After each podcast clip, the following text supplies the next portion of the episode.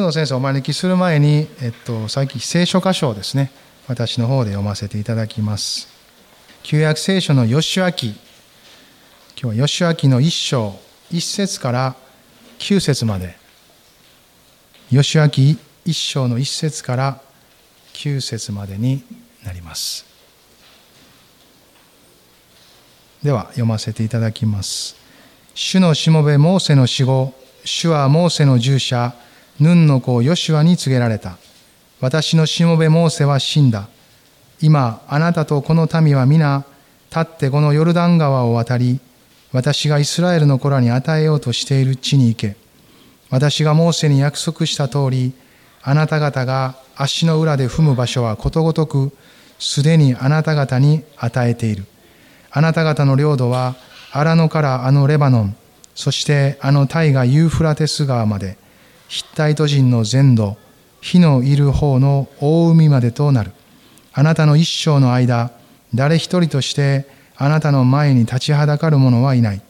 私はモーセと共にいたようにあなたと共にいる。私はあなたを見放さずあなたを見捨てない。強くあれ大しくあれあなたは私が父祖にたちに与えると誓った血をこの民に受け継がせなければならないからだ。ただ強くあれ大しくあれ私のしもべモーセがあなたに命じた立法のすべてを守り行うためである。これを離れて右にも左にもそれてはならない。あなたが行くところどこででもあなたが栄えるためである。この見教えの書をあなたの口から離さず昼も夜もそれを口ずさめそのうちに記されていることすべてを守り行うためである。その時あなたは自分がすることで繁栄しその時あなたは栄えるからである。私はあなたに命じたではないか。強くあれ大しくあれ。恐れてはならない。おののいてはならない。あなたが行くところどこででもあなたの神主があなたと共におられるのだから。アメン。感謝します。それでは拍手で福野先生をお迎えしましょう。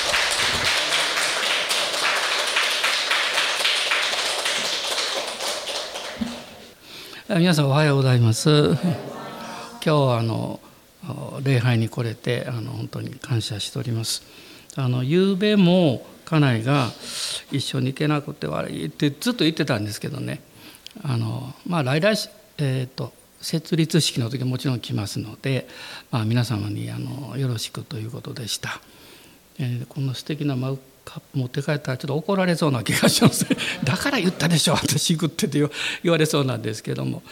あの、まあ、皆さんの、えー、お祈りと私たちに対するあのお気持ちもよく受け取っておりますのであの感謝しております。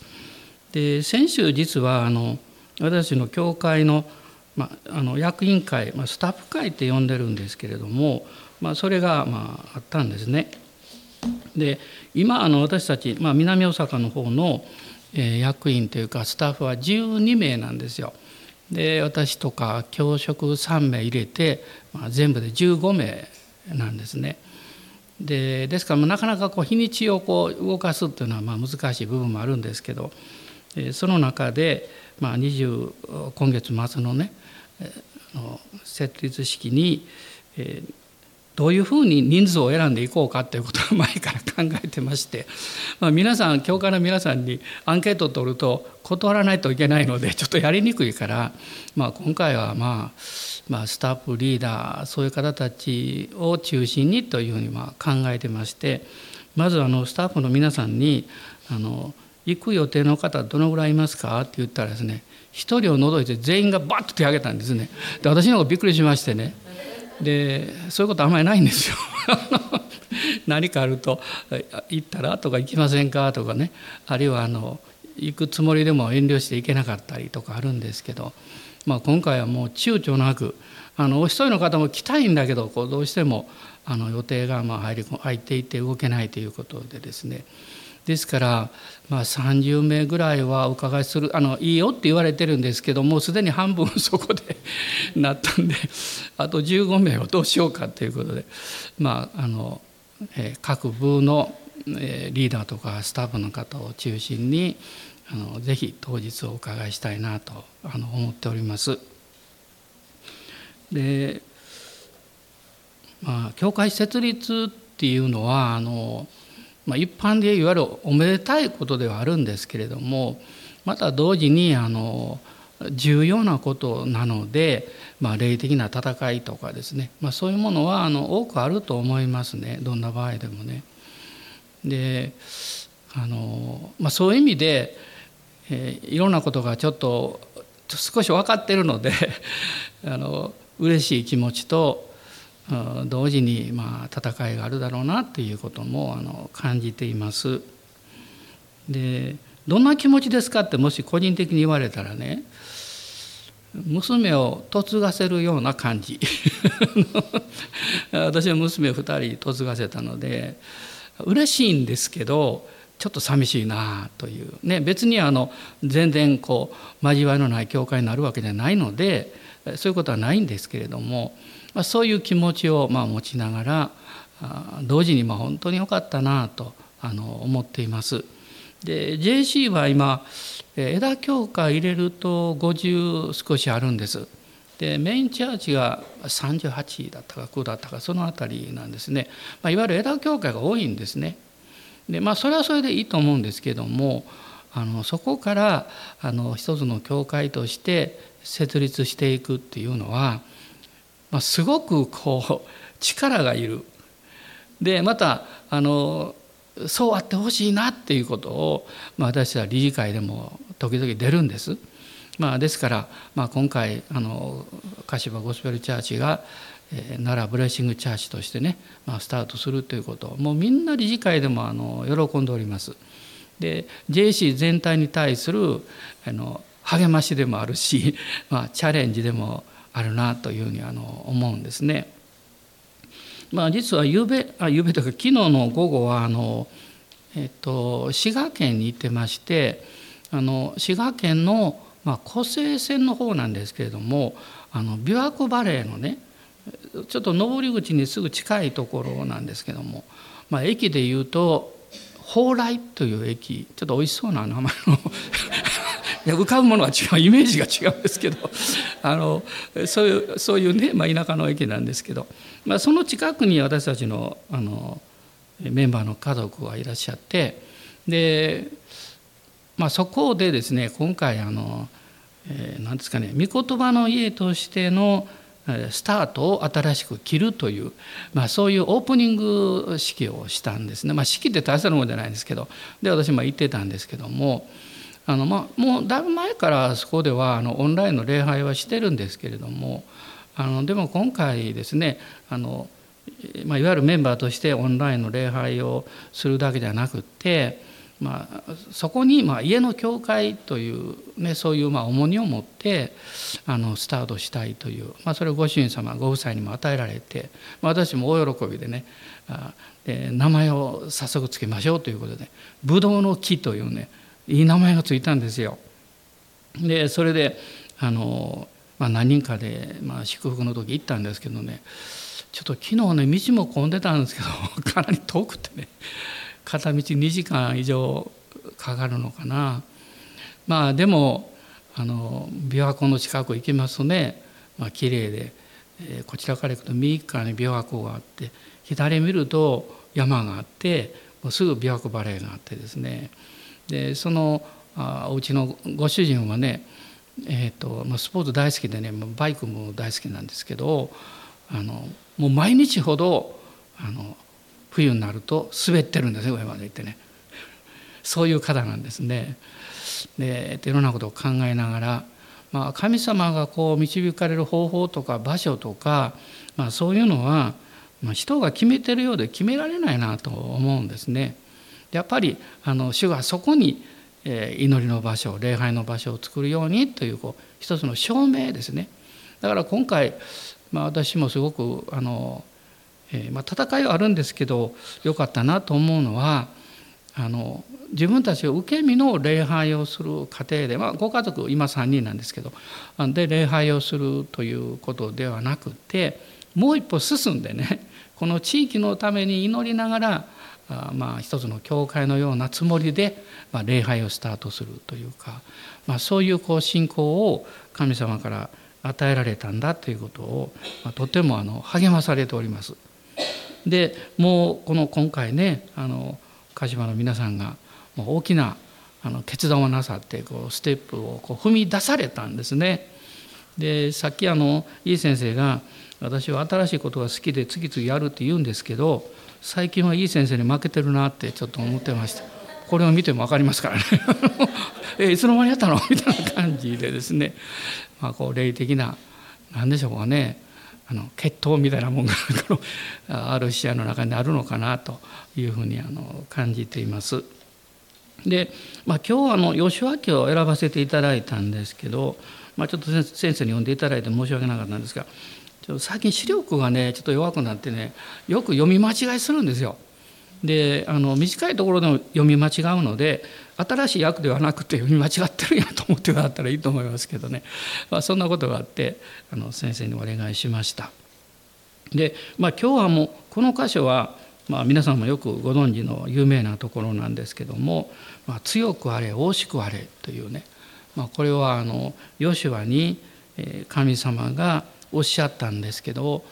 その前に神様がモーセを通してヨシュアに言ってるんですね。でどんな導きもそうなんですけど神様が導かれる時に直接もちろんもちろん語られて願いを与えられるということはあるんですけれども、まあ、それがこう現実化されていくその中に必ず人を用いるんです。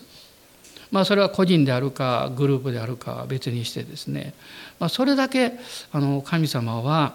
えーと何もかも一人で動くことを願っておられなくっていつもこう共同体としてね家族として物事をあの進められるんだなということを私は最近特にあの思ってます。だから大事なのは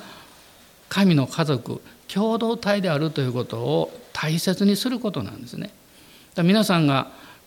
今スタートなさる喜びは私たちの教会の喜びでもあるしまた JC 全体の喜びでもあるわけですよね。で天においても大きな喜びがあのもう始まっているというふうにあの信じています。で、まあ、今日のタイトルなんですけど、まあ、副題をつけるとすれば、まあ、3つのパラダイムシフト、まあ、パラダイムシフトって、まあ、ちょっと日本語化されているんですけど、まあ、物事の考え方とか思いですねそれを変革することなんですね。で私たちは何かこう新しい動きをする時に実は大事なのはですね目に見えない思いの領域なんです。そこが新しく変えられないとうまくいかないんですね。で先日たまたまあの BS でえっ、ー、とあのある実業家の方、まあ、つい最近召されなさいましたけどもあのその方のこうインタビューのようなねそのシリーズをやっててまとめてやってたんでずっと見ていたんですけどまあお名前言うともう皆さんご存知の方ですけども。でその方がですねまあ、まあこれは世の中のねことですけどもものすごい大きな会社2つも設立してまた危ない会社を立て直してというかね、まあ、そういうことをなさった方ですけど一番こう大事にしていることは何なんですかっていうことの問いかけでまあ、私はいつも3つのことを大事にしてるんですとおっしゃってました。でそれは何かと一つは、まあ、あの能力、ね、能力っていうのはどんな場合でも必要なわけですからねでそれから熱意情熱って言ってもいいと思うんですね。で3つ目はね私すごくね同感したんですねそれは考え方ですっておっしゃったんですね。まあその方が、まあ、言ってみても JAL をこう立て直した時もね全くあの畑違いのところ行ってですよあんな大きな会社のトップに入って全体を立て直すっていうのはこれは普通できませんよね。どっから始めるのかってそれは方法じゃないんですね考え方だっていうで。私はもう思わずですねここ引きつけられてあこれはもうまさに聖書の世界だなというふうに思いました。もし皆さんが家庭をより良い意味で変革したいとか教会の新しいスタートをする時にね何をしようこれをしようということはもちろん思うんですけども一番大事なのは考え方なんですね。で考え方っていうのはクリスチャンの場合は神様の御心をどう受け止めてそれを現実化していく中でですね自分の思いや知恵がこう行き過ぎないで主の導きにこう沿ってというか従ってこう歩んでいくこと。で神様の導きっていうのはあの、まあ、多くの場合結構手間がかかるような時間をかけられるんですね。だからこうやりたいと思ってる人にとっては歯がゆいというかもう神様はもっと早くやってくださいよって思うことがいろいろあるわけなんですよね。であの私のあの、まあ、今日から家族結構、まあ、最近多いんですけどもね、まあ、あるご家族のことを時々思うんです。まあ、素晴らしいご家族ででもう奥様もご家族もみんなクリスチャンになられたんですね。でご主人様だけがなかなかイエス様を信じなかったんですよ。でもうそれがずっと続いたんです。でものすごく家族も祈ってるし愛のある家族だしでそのご家族にのところで集会をするとですねご主人様も喜んでくださるんですねでも始まるとそっと出ていくんですよ。で始まる前前までおられるんですけどね嫌な顔全然しないですよそれを歓迎してくれるんですよ。でこんなに理解もあるし優しいご主人がどうしてすぐにイエス様信じる告白をしなかったのかって私不思議だったんですね。でまあ最終的にまあイエス様を信じて、え、私もあの、えー、と病院でしたかねあの部屋を借りて、え、洗礼式をね、え、しましてねで天に帰られたんですけどで後でそのことを考えた時にああ神様のこれは方法なんだろうなと思ったんです。でそれは何かっていうとですね、え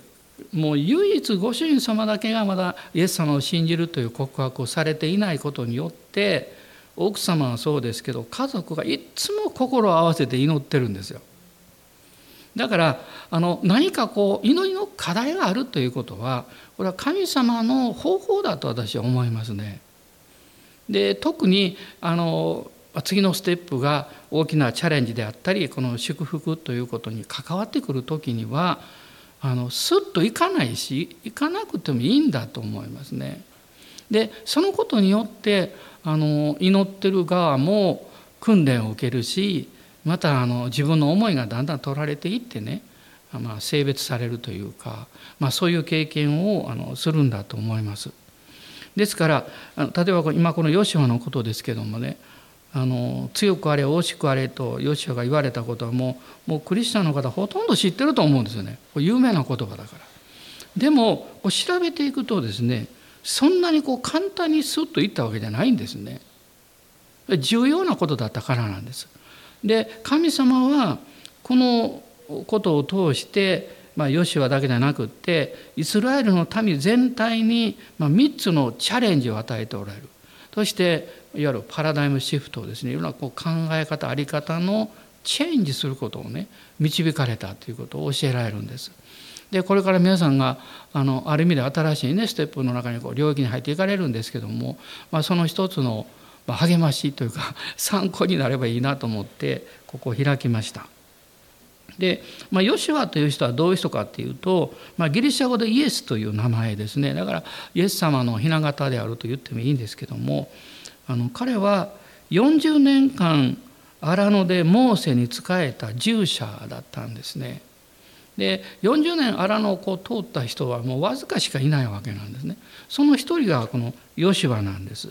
で彼はあのイスラエルの民はですね荒野にこう出ました時に最初にあの戦争した相手がねアマレク人と言われてる人々アマレクっていうんですけど、まあ、これは私の自我を象徴してるとよく言われるんですね。だからこのアマレクに対して神様は彼らはもうあの根絶せよとであのおっしゃったぐらいなんですね。でこの戦いの時の実は戦う側のリーダーがヨシュアだったんです。でご存知のようにその背後であのあの祈ってた人がモーセなんですね。でアロンとホルがモーセの手をこう支えてあげてね。有名な話なんですけど。で現場で戦ってたのはヨシュアなんですよ。で彼はあのエフライム族の出身です。エフライムっていうのはヨセフの息子の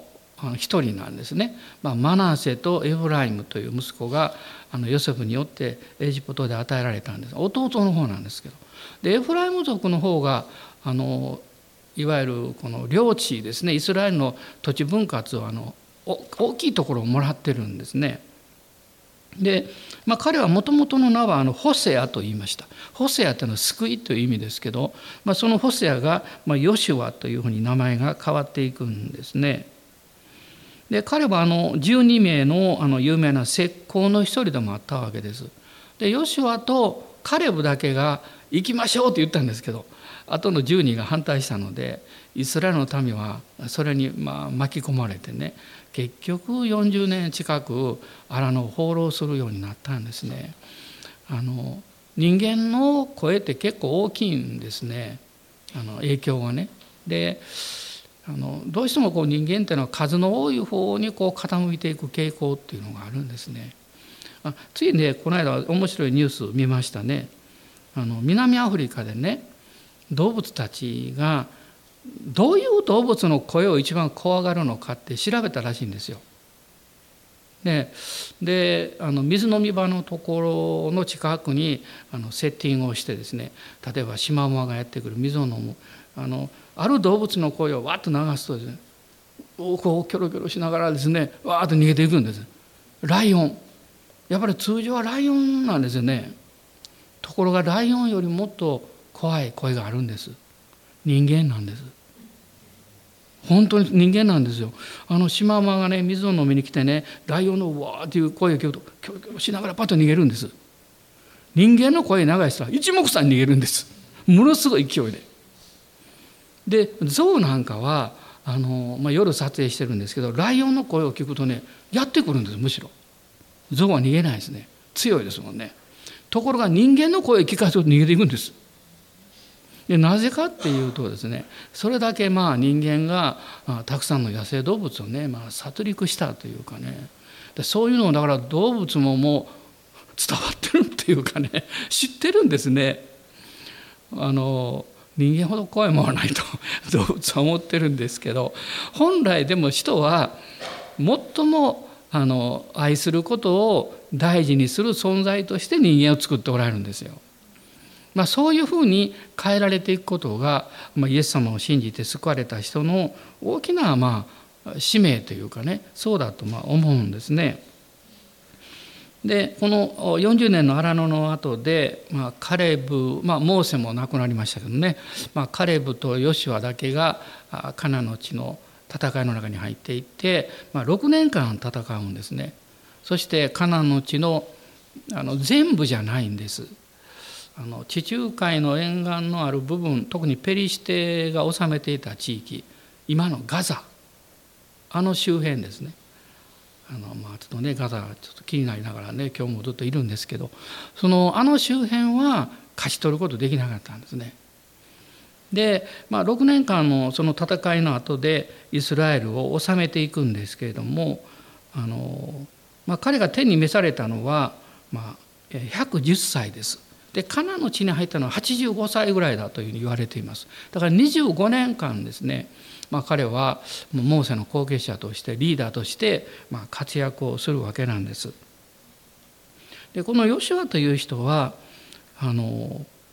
リーダーとしてこう立てられたんですけれどもでもやっぱり自信がない もうそれはねもう数百万の民がいるわけでしかも彼は荒野の間ですねみんなもう知ってるわけですよいかにこの民が頑固でわがままでそんな素直に従わないと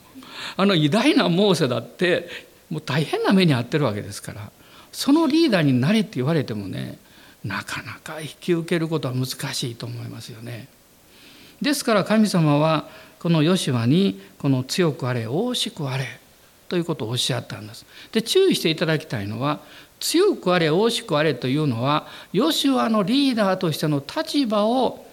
えーと立場を言ってるわけじゃないんですよ。立場っていうのはその神様という任命されたことですから。でもその立場をやり遂げていくための力が必要なのでそのために強くあれ惜しくあれって言ってるんです。ということはね私たちがそのような御言葉を通して神様の力を受けようとしたらあなたが神様から導かれてる奉仕とか働きとか使命をもうぐずぐず言わないでしっかり受け取らなきゃいけないということなんです。だから神様から与えられた導きを受け取るのを躊躇してる人がね強くあれ惜しくあれって言われても何もならないですね。でも「ああ私はこのことをあなたに従っていきたいんです」ってねでも力がないんですって神様が 強くあれ惜しくあれ、ね、そして力をくださるんですね。私の教会は、まあ、皆さんご存知と思いますけども遠くからおいでになっている方が結構たくさんおられてあの、えーまあ、今回は滋賀県ですが滋賀県とか、まあ、奈良県とかですねあの兵庫県とかねあのおられるわけですよ。であの、まあ、今回も私2時間ほどかかって行ってですねまあ、頭が下がる思いでねもちろん毎週は来れないですけども、まあ、そこから、まあ、月に1回とかねあのおいでくださっていて時にはもう夜の集会に来られたこともあったりしてですね、まあ、改めてもし神様から導きと力を受けていなかったらそういうところからねいろんな教会もあるのにね 導かれたからといってもう富田橋のまた田舎まで 向こうも田舎でしたけど田舎から田舎ですよ 町を通ってね 来ることはないだろうというふうに思いましたね。だから皆さんその置かれてるあの地理的な条件やあの環境というのは大変だと思いますけどねあの、まあ、不安を持たないでね、まあ、しっかりあの教会にとどまっていただきたいなと思います。で神様はヨシュアにこの言葉をどういうふうにおっしゃったかということをちょっと見たいんです。で最初にヨシュアに語られたのは実は新明記の31章なんですね。新明記の31章の6節なんですけども31章の6節強くあれ大しくあれ、彼らを恐れてはならないと、まあ、これおっしゃったんですがこれはですねあのモーセを通してヨシュアに神様があのおっしゃったことなんです。これが最初なんです。まあ、実はね何回ヨシュアに言われたかっていうとですね5回なんです。5回言ってるんです。1回2回じゃないですよ。その最初がここにあるんです。で2回目はですねこの新明記のこの31章のまあ今これ67なんですけど67で最初言われたんですけどしかもこれは全イスラエルの、まあ、前でね モーセを通して神がおっしゃったんですね。で2つ目はですね31章の23節この23節には今度は神様が直接ヨシュアにおっしゃったんです。これ2回目なんですね。で3回目はですねまあですからヨシュア主がヨシュアに命じられたってこう書かれてるんです。で3回目4回目5回目これはあの吉脇の一章の6節7節9節にあの出てくるんですね。で神様はこういうふうにヨシュアに何度もおっしゃった。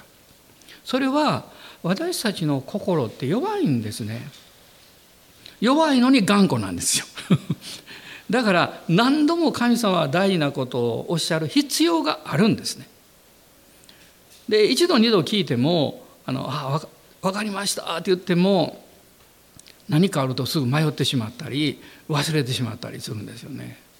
だから、まあ、そういうのをおっしゃって、えそしてその後のことが大事なんです。実は次にですね恐れてはならないこの「惜しくあれ」と言ってる言葉が出てくるのが吉脇の10章なんです。で10章の25節なんです。ここはですね今までの5回とは違うんです。今までの5回は神があるいはモーセを通してヨシュアにおっしゃってるでこの6回目はですねなんとヨシュアが言ってるんですよ。ヨシュアがイスラエルの民に対して言ってるんです。でちょうどこう戦争が起こってきて、まあ、アモリ人たちがと5人の王様がですねイスラエルに戦いを挑んできたんですね。もう当然イスラエルは別に戦いの民じゃないですからね。もう遊牧民ですから。だからもう不安を持つでしょう。その時にヨシュアが主の言葉として語ったんですね。これはどういうことを教えてるかというとですねヨシュアに神が語られた言葉がヨシュアの身について自分の信仰の言葉として民に語れるようになったんです。ここが大事なんです。だから私がまず第一に申し上げたいことは神様の御言葉をあなたはよく育んで瞑想して自分の言葉のように受肉させてその言葉を他の人にも語ってあげれるようにねなってほしいと思いますね。御言葉ってすごい力があるんですね。私があのそれをものすごく感じたのはもう随分前なんですけどもあのちょうど東海地方に行って、えー、ある姉妹のために祈ったんですね。その方は、えーと、マンションの中4階か5階に住んでおられたんですけどもあのご主人様がものすごい教会が反対だったんです。で教会だけでなくって、まあ、結構こう何ですかねわんぱくというかねわんぱくというか何ていうの？わんぱくって子供。まあ何でもいいわとにかく。もうもう難しい。もう怒りっぽいご主人でですね。もうとにかくピリピリしてたそうですよ。ね、ワンマンだ。ごめんなさい。ワンマン。ワンマンなご主人でね。でそういうことがずっと続いて自分もあの教会に行くために一生懸命やるでしょう。で日曜日もご主人が留守の時ゴルフ行ったとかでバーッとこう行くわけですよね。そういう生活の中で、まあ、初めはなんとか行けたんですけどだんだんこう鬱的になっていったんですね。でそのうちに夕方になると怖くなってくる。ご主人が帰ってくる。でだんだんひどくなってですねもうの夕方になってくるとマンションの窓から飛び降りたくなってくる。危ないですよそうなったらね。でそういう状況の中で、まあ、彼女はあのなんとかこうねあの日曜日以外の集会があれば教会に来ていてで私がするその CPM の集会って日曜日じゃないのででそれにまあ来られたんですね。で私がお祈りしたんです。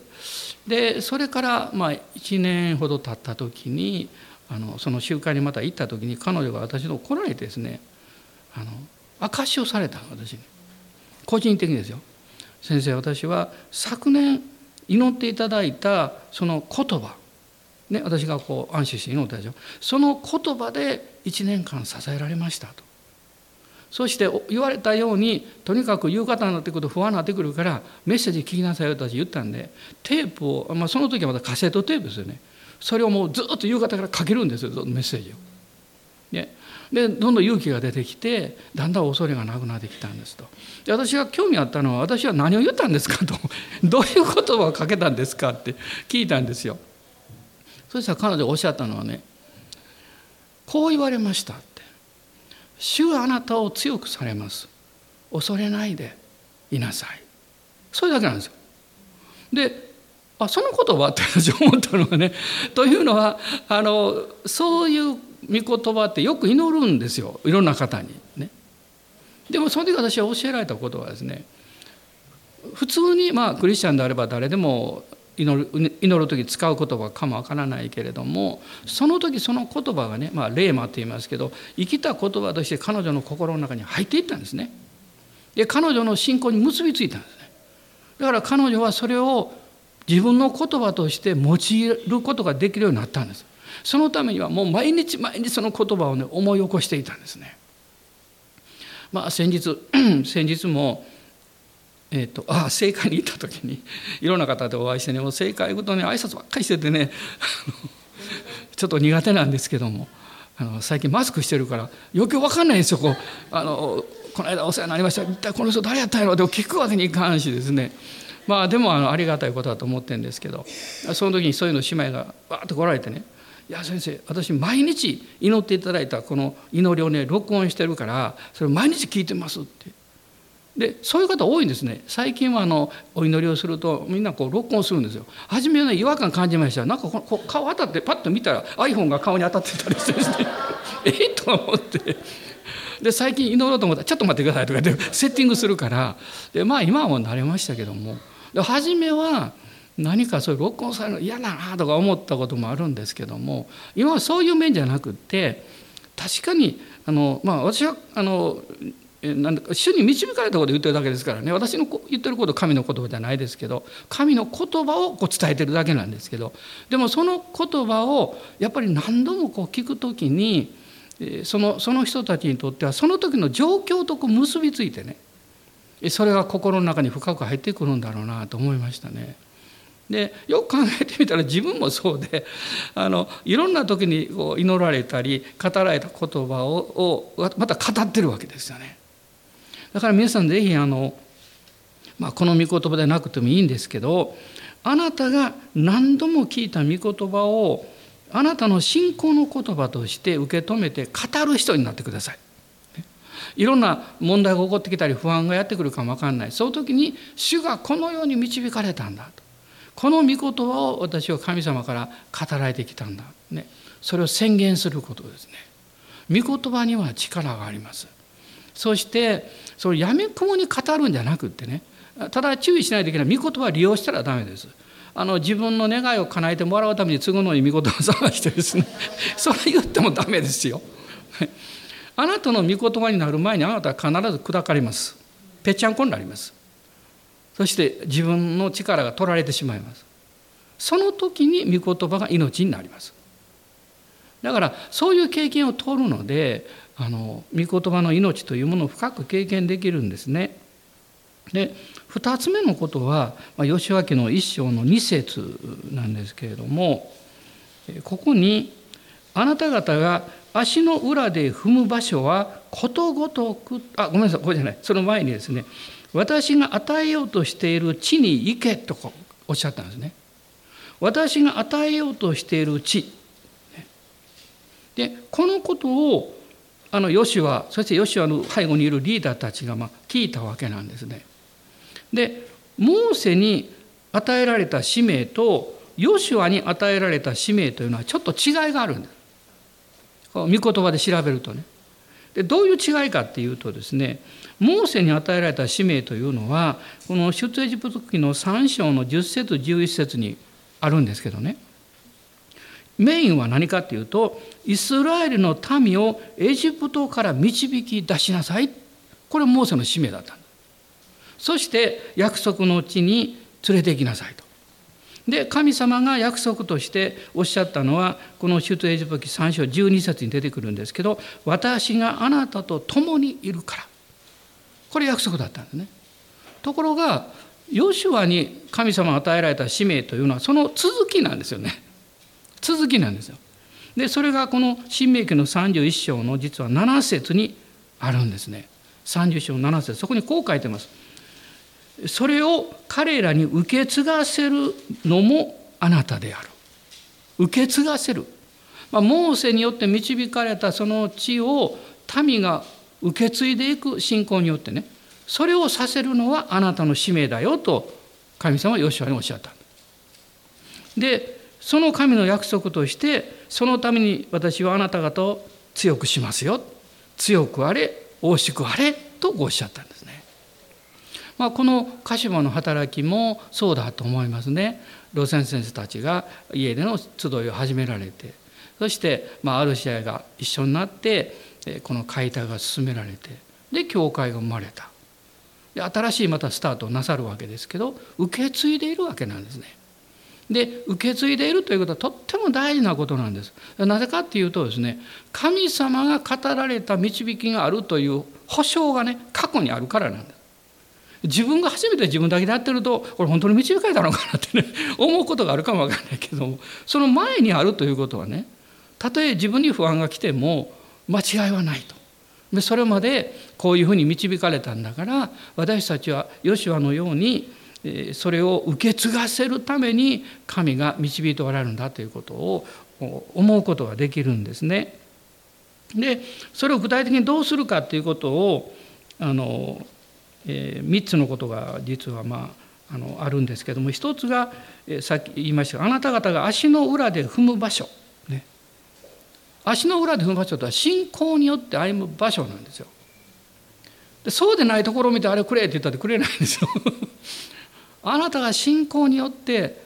歩んでいくあの歩く場所っていうのはどういうことかって生活の場所ですよ。私たちがそこを通る場所私たちがそこに関わりを持つ場所ですねそこを私はあなた方に与えるんだとおっしゃったんです。で2つ目はね吉明の一章の6節私は時間の関係で淡々と言ってますけども一章の6節見るとね父祖たちに与えると誓った地と書かれているんです。で父祖たちって誰かというともちろんアブラハムイサクヤコブ父祖たちなんですねそしてヨセフでその子供たちですからね。で私もちょっと調べたんですけども父祖たちに神様どうおっしゃってるのかっていうのを見ますとね、えー、皆さん後で見ていただいたらいいんですけど創世紀の12章の7節では神様がアブラハムにおっしゃってるんですよ。私はあなたの子孫にこの地を与える。でそしてその息子イサクには私があなたに告げる地に住みなさい。これ創世紀の26章に出てくるんです。そしてその息子のヤコブにあなたが横たわっているこの地をあなたとあなたの子孫に与えるこれは20、え、28章ですね。まあヤコブがあのパダンアラムに行く時に起こったことなんですけども。でこれ順番見ていくとね面白いなと思いますね。神様は最初アブラムにおっしゃってアブラムがそこを歩くわけですよね。でイサクにはそこに住めとおっしゃったんですね。ヤコブには横たわれっておっしゃった。横になるっていうのはもうこれこれ私のものみたいな感じですよね。そういう約束なんですよ。で神様はその約束の地を受け継がせよ。それじゃあどうして神様はあのカナンの地からヤコブをエジプトに行くように言わないでそこで大きくなさなさらなかったのかと考えるんですけど。エジプトに行かなかったら数百万の民になるのは難しかったと思います。大体場所の問題があります。広さの問題、だから神様はあえてそこに導かれたんですよね。でそして約束の地に戻るように、えー、モーセを通して民を導いてこられましたでこのことの中でね私が与えようとしてるうちに行けとヨシアが言われた時に神様は同時に具体的に3つのことをあの彼に語ってるんですその一つ一つが障害物なんですヨシアにとっては。で何かっていうと一つはですね、えー、と一章の2節もう一回見ていただきたいんです吉脇ですあ吉脇ですね。あなたのあ私のしもべモーセは死んだこれが一つです。受け継ぐということは前者がいるわけなんですね。でその前者があまりの偉大であれば 受け継ぐ人はね難しいと感じるわけですよ。ヨシュアのねリーダーになれって言われても「ああ神様私あのモーセさんのようにはなれません」と。ね、で絶えずモーセという人が内側にいるわけですよヨシュアにとってはね。でそれは大事なことでもあるんですけれども神様がヨシュアに言ったことはねモーセモーセがあなたのリーダーではないよってモーセは死んだんですよあなたがリーダーなんだと。で神様はよしワニだから自信持ちなさいって言ってるわけですね。ああいうふうになれないということを考えちゃいけない。であの実は私もね個人的な話をすると、まあ、私の霊的リーダーはガキヤ先生ですからね三尾先生ですけど、まあ、その恩師のもとで16年ぐらい私一緒にいましたのでねずっと、まあ、開拓始まってもやっぱり恩師なんですよ。で召されなさったでしょ69歳70になる直前に召されただからあのもうその後ですね一瞬私もねどうしようかなと思ってね。でどうしようかなっていうのもう教会はこちらではもうあの開拓してねこう動いてるんですけどねそういうことではなくってねあの自分の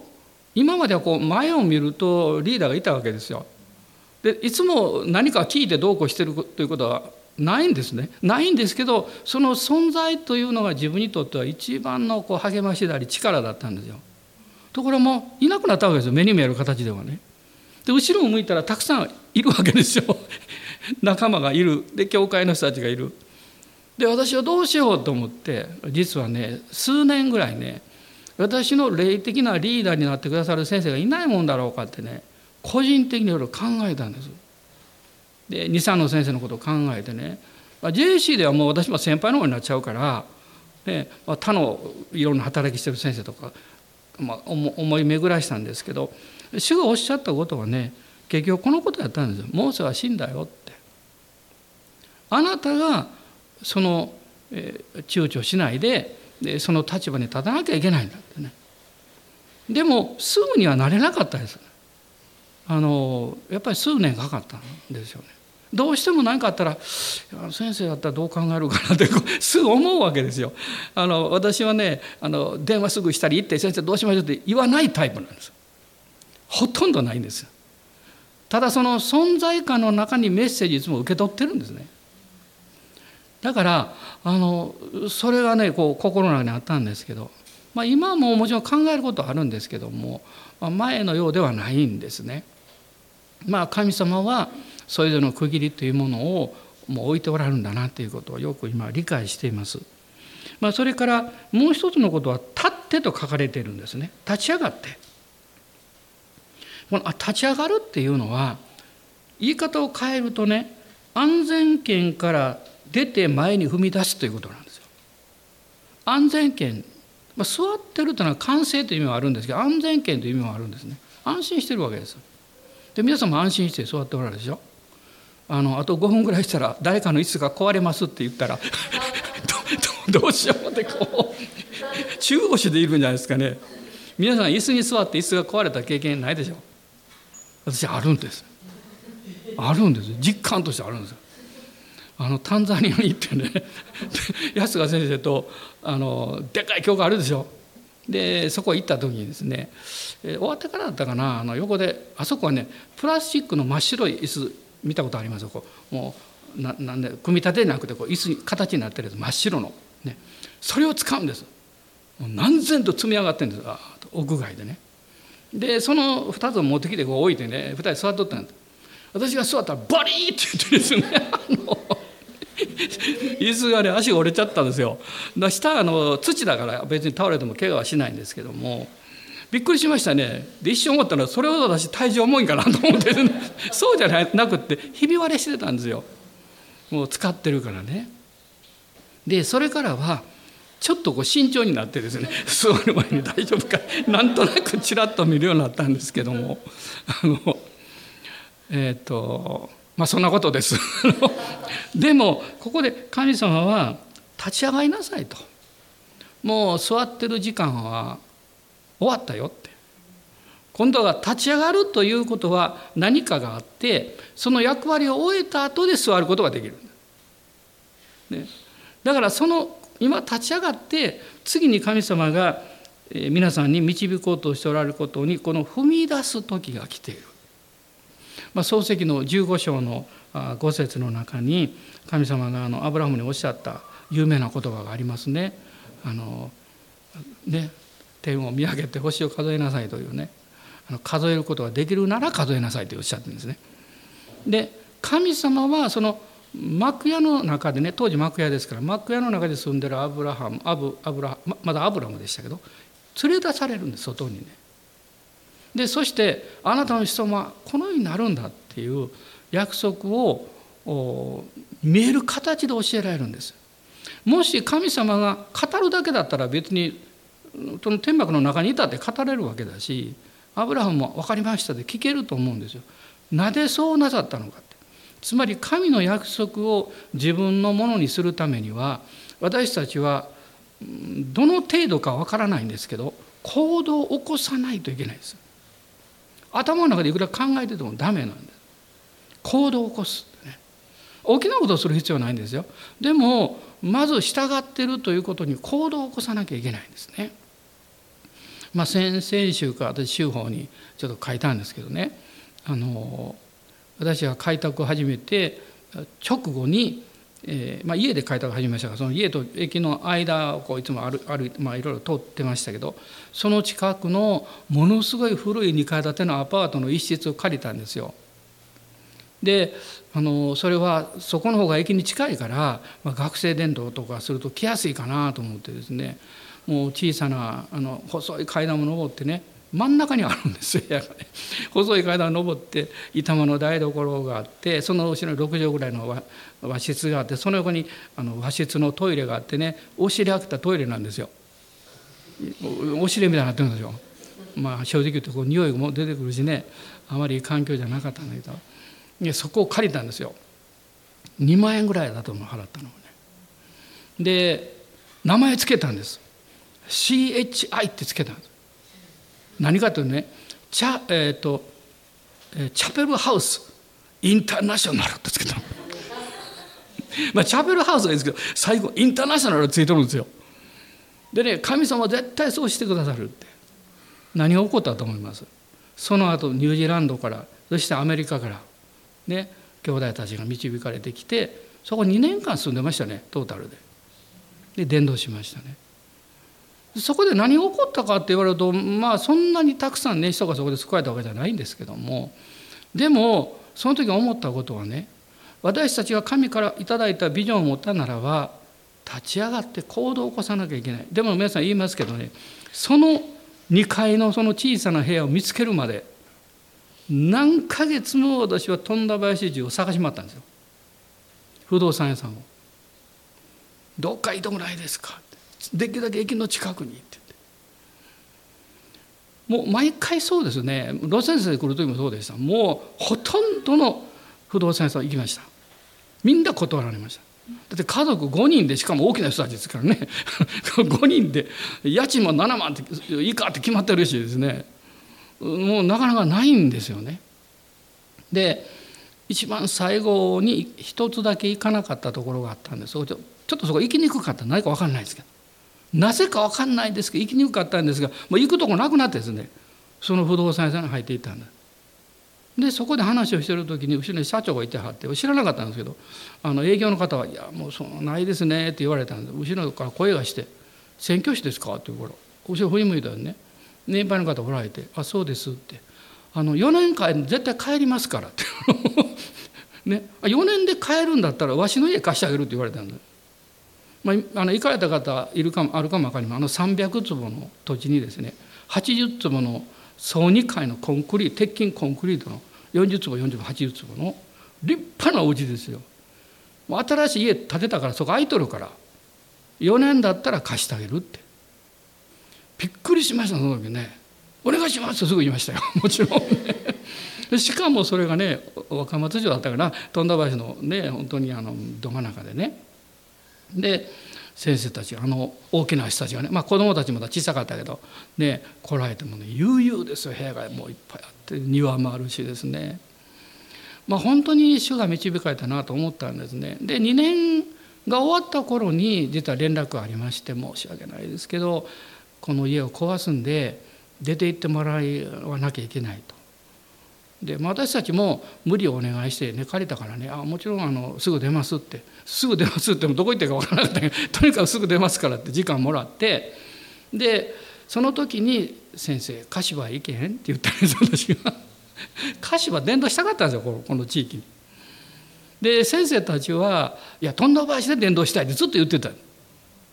ね、歌詞は嫌なわけじゃないですよ。そうじゃなくって向こうの中で、まあ、若者伝道を立て上げたいという、まあ、ビジョンがあったのでね。でも2年経って先生たちもあそろそろ外向きかなっていう感じで。で、えー、探したんですけどすぐに見つかりましたね。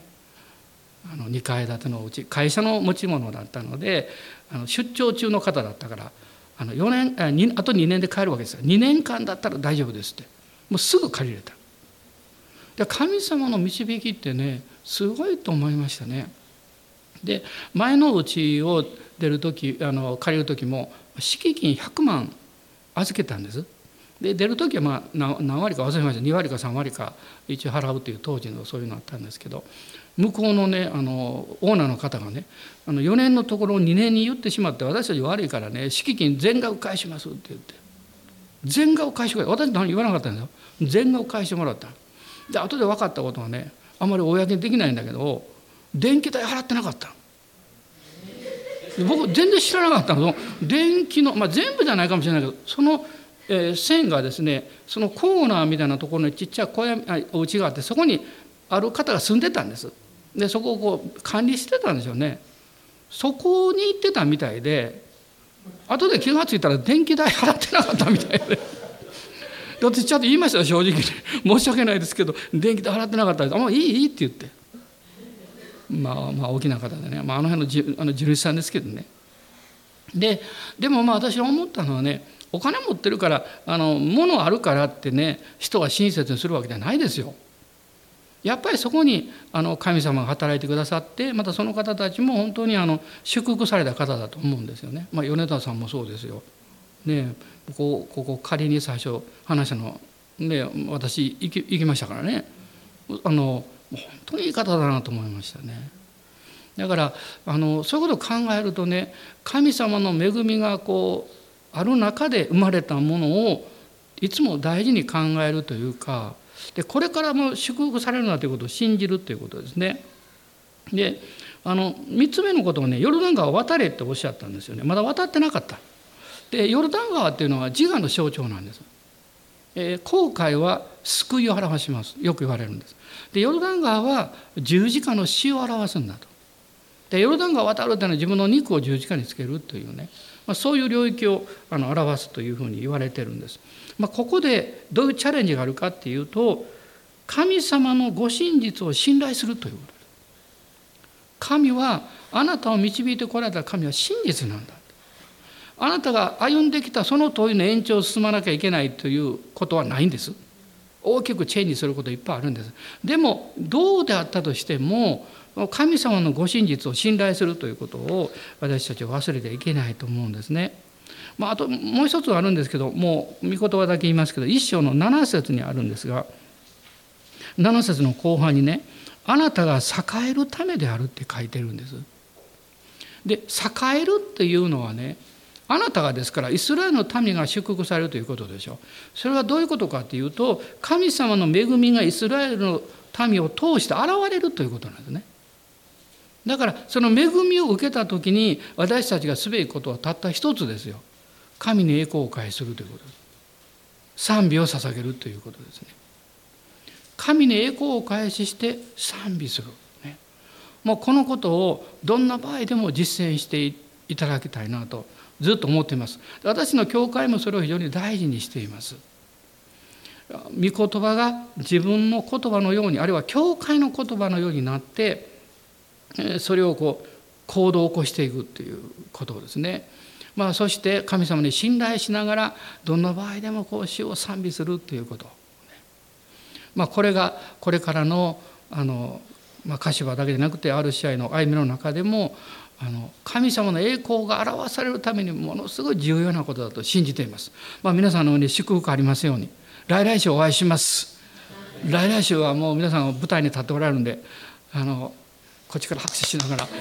お会いしたいと思います。お祈りします。イエス様感謝します。この素晴らしい教会をありがとうございます。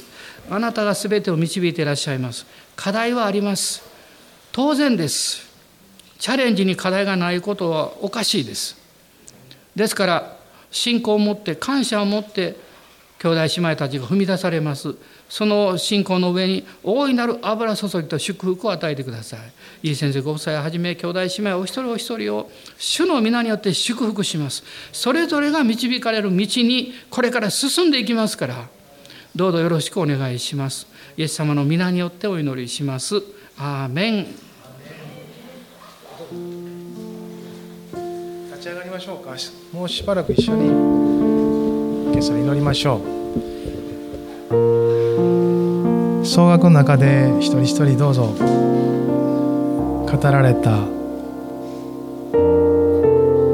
主の御言葉にまたメッセージの何かあなたが受け取られたことに応答しましょう。ハレルヤ。立ち上がってとありましたが今も体も立ってますがあなたの内なる心はどうでしょうか。立ってるでしょうか？主に聞き従う準備があるでしょうか？ハレルヤハレルヤ。ハレルヤ。一緒にこの教会に集められ共に歩いてきた中にあって神様がこの教会に与えてくださっているその使命にあなたは自分を結びつけてるでしょうか？そうであると知っていますがもう一度そのことも確認しましょう。私なりになっていないかな。ヨルダン川を渡るとは自我を渡ることです。超えていくことです。それは十字架を通ることであり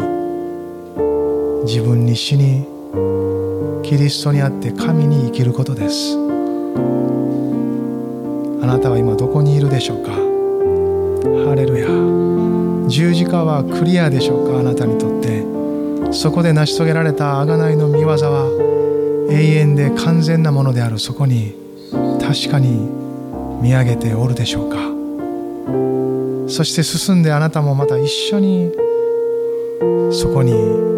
ついているでしょうか。神様が豊かに生きやすい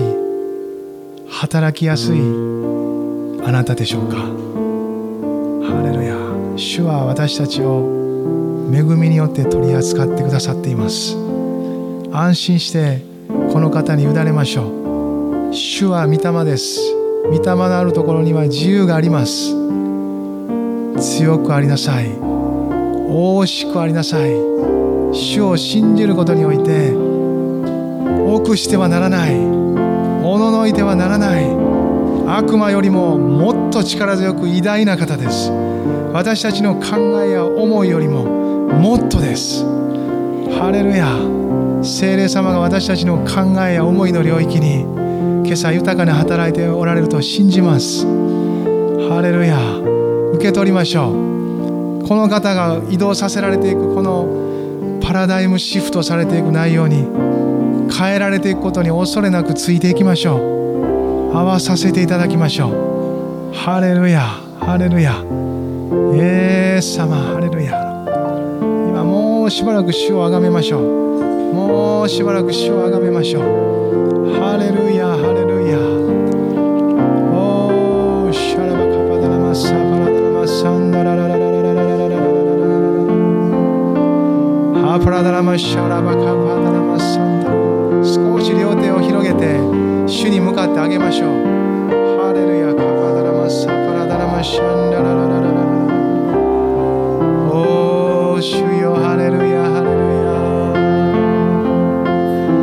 イエス様あなたをあがめますハレルヤハレルヤ